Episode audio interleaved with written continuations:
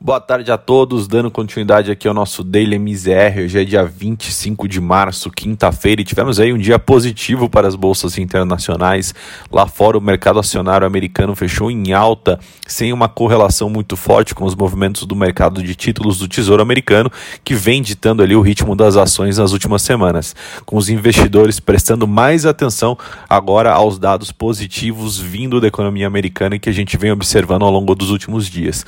Mais cedo, o dado final de crescimento do PIB americano no quarto trimestre foi revisado para cima a 4,3 ante as leituras pre preliminares ali de 4.1. E o número de pedidos de seguro-desemprego no país também caiu para 684 mil na semana passada, ficando abaixo dos 700 mil pela primeira vez desde o início da crise do coronavírus. Os dados mais positivos seguem hoje bastante ali na esteira dos números fortes que a gente vem observando aí ao longo dessa semana, é, inclusive na Europa também isso começa a aparecer. É, a leitura preliminar do PMI PMI da zona do, do PMI composto na zona do euro é, subiu para 52,5 em março, frente a 48,8 em fevereiro. Realmente ele com uma melhora muito boa, principalmente do, do índice industrial, né, que voltou também a operar acima da marca dos 50 pontos, que indica é, expansão da atividade.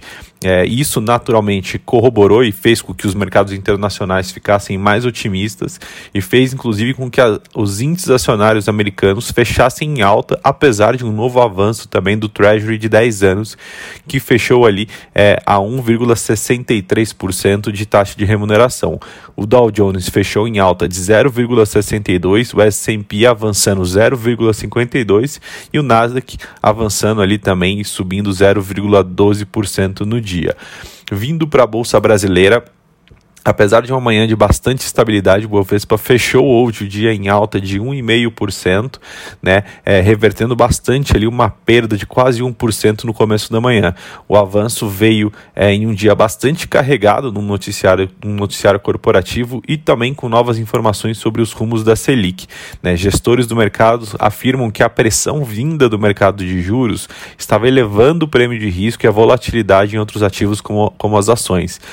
No entanto, é, hoje a gente teve uma declaração do presidente do Banco Central, Roberto Campos, que indicou né, é, que a autoridade monetária não está atrás da curva e que a Selic não precisará chegar ao nível neutro, né, que seria ali algo por volta de 6%, é, de forma ali a conter a inflação. Isso naturalmente amenizou a preocupação do mercado com um possível choque de juros. Né, e aí, naturalmente, a gente viu uma valorização muito boa das ações que se beneficiam desse cenário.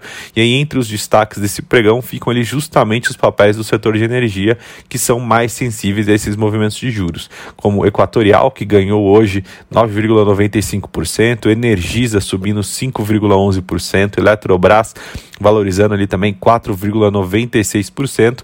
É, vale dizer que esses papéis também já se beneficiaram bastante de um resultado trimestral muito positivo para Equatorial e também da indicação de Rodrigo Lima para a presidência da Petrobras, uma escolha que gera uma expectativa bastante favorável à privatização, porém levanta ali é, alguns questionamentos em relação à governança da empresa.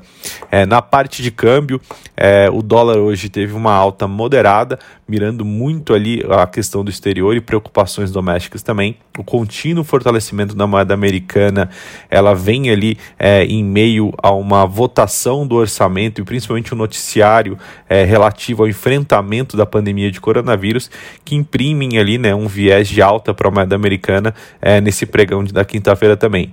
Em um dia com bastante oscilações, é, até, até contidas, né, na verdade, se a gente for olhar com uma, uma comparação mais recente, a moeda americana hoje fechou o dia em alta de 0,56, cotado aos R$ 5,67.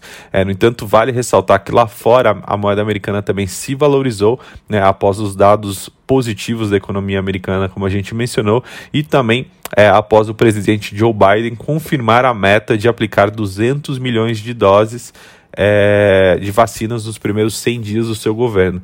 E ele ressaltou também as projeções da economia, é, que as projeções da economia americana, o país possa crescer inclusive 6% nesse ano com a ajuda ali dos pacotes fiscais em, análise, em análise no Congresso americano.